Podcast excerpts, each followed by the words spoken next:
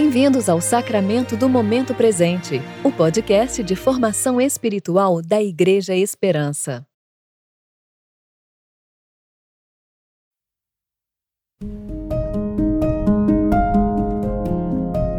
Hoje é sábado, 4 de dezembro de 2021, tempo de preparação para o segundo domingo do Advento.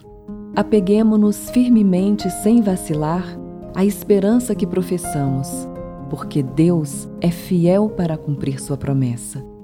Hebreus 10, 23.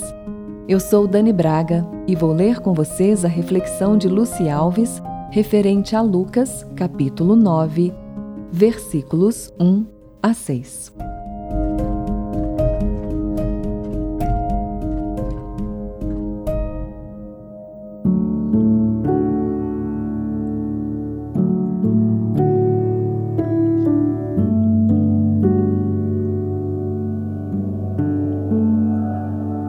Reunindo os doze, Jesus lhes deu poder e autoridade sobre todos os demônios e poder para curar doenças, e os enviou a pregar o reino de Deus e a realizar curas, dizendo-lhes: Não leveis nada para a viagem, nem bordão, nem bolsa de viagem, nem pão, nem dinheiro, nem leveis duas túnicas. Em qualquer casa em que entrardes, nela ficai até partirdes do lugar. Mas onde quer que não vos receberem, ao saírem da cidade, sacudi o pó dos pés, em testemunho contra eles. Então os discípulos saíram e percorreram os povoados, anunciando o Evangelho e curando por toda a parte.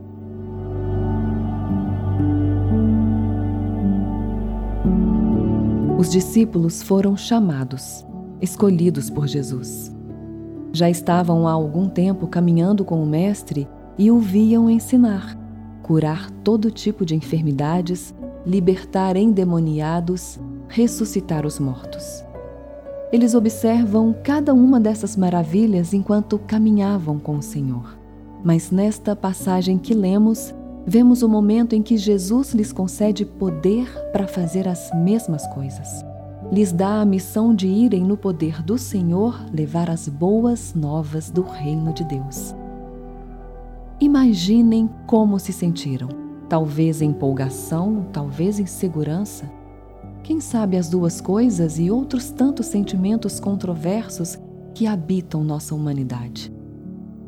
Os que até então vinham aprendendo deveriam praticar. Os doze escolhidos por Jesus eram homens diferentes uns dos outros, distintos em suas profissões, no conhecimento, no comportamento. Eram vários e de variados dons e talentos. Mas eles obedeceram ao seu Mestre e Senhor. Foram nesta viagem e seguiram as orientações dadas. Não levaram nada, ficando assim na dependência de quem os recebia. Não era uma missão demorada deviam ir pregar o Evangelho. Uns aceitariam, outros não. Ainda no capítulo 8 de Lucas, eles retornaram e contaram ao Mestre tudo o que lhes havia sucedido. Somos tomados por uma visão deslumbrante, pensando em tantas maravilhas realizadas e em como deve ter sido extraordinário estar ali, aprendendo de perto com Jesus. E óbvio, embora a palavra de Deus não relate, Podemos imaginar quantas dificuldades fizeram parte desse processo. Eram doze homens para realizar uma grande tarefa dada pelo Senhor. E lembremos, neste grupo estava Judas Iscariotes, que trairia Jesus, estava Pedro, que negaria Jesus, e Tomé, que duvidaria. Estavam homens com suas muitas mazelas em processo de aprendizado e que naquele momento não tinham uma compreensão plena de tudo o que o Senhor estava fazendo. Mas o Evangelho aprendido e praticado pelos apóstolos não é diferente do que conhecemos hoje. Seguir Jesus implica, além do tocar o eterno no presente, carregar a própria cruz. É necessário entregar a vida a Jesus e, se necessário, morrer em seu nome. É deixar velhas práticas para trás, abrir mão de conceitos e preconceitos e aceitar com mãos estendidas tudo o que só Cristo pode realizar em nós. Falar do reino de Deus é, antes de tudo, afirmar que já existe um rei assentado no trono, que não somos os donos do mundo e tampouco somos donos de nós mesmos. Tudo pertence ao Senhor.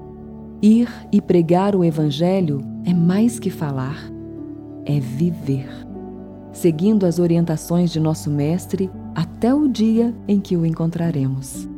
É amar, curar, consolar. É amar e conviver com o diferente enquanto o eu e o tu são forjados dia a dia, talhados e aperfeiçoados para a glória do Senhor. Imagine, no meio deste grupo chamado Igreja de Cristo, temos eu e você. Quantas vezes o negamos? Quantas duvidamos ou nos iramos? Neste período de advento em que meditamos sobre a espera de Israel, o nascimento e a obra de Cristo, lembremos que nós, a Igreja do Senhor, o aguardamos uma vez mais. E enquanto esperamos, tenhamos o coração ensinável ao que o Senhor nos ordenou e busquemos dele sermos também capazes de ensinar com amor que não sejamos permanentes neófitos na fé, mas que tenhamos maturidade e firmeza para levar adiante a missão que o Senhor nos confiou, lembrando-nos de que a obra e a glória pertencem somente a Ele.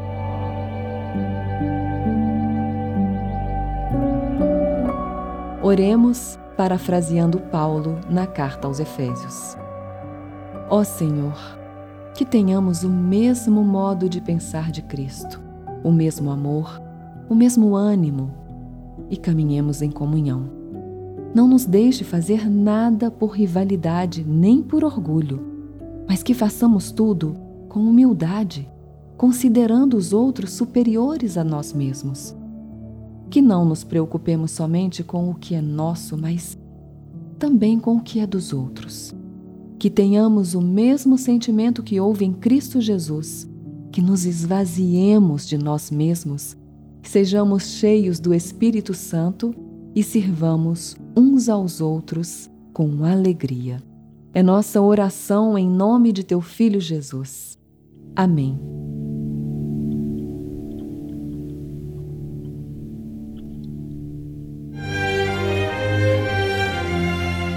Você ouviu o Sacramento do Momento Presente, o podcast de formação espiritual da Igreja Esperança.